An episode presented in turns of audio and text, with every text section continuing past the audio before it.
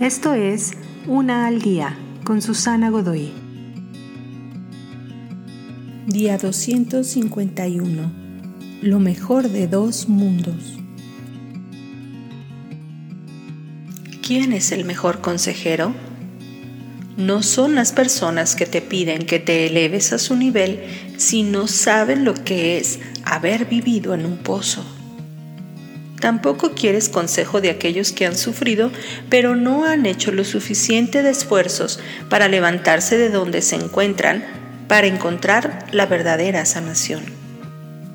Usualmente el mejor consejero es uno que está parado en un lugar de sanación y plenitud y que ha alcanzado esas alturas desde los lugares más bajos. Él o ella viene de un lugar de dolor y ha encontrado el camino para sobreponerse a él. Con Dios tienes lo mejor de dos mundos. Su Hijo ha estado donde tú estás. Ha sufrido tal como tú lo has hecho. Pero Él ahora vive en la plenitud y te invita a participar de ella a través de la sanación.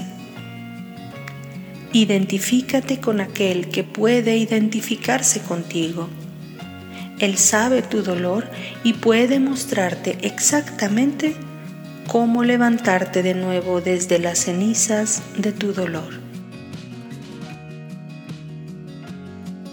Te invito a seguirme en mis redes sociales Facebook, Instagram y YouTube.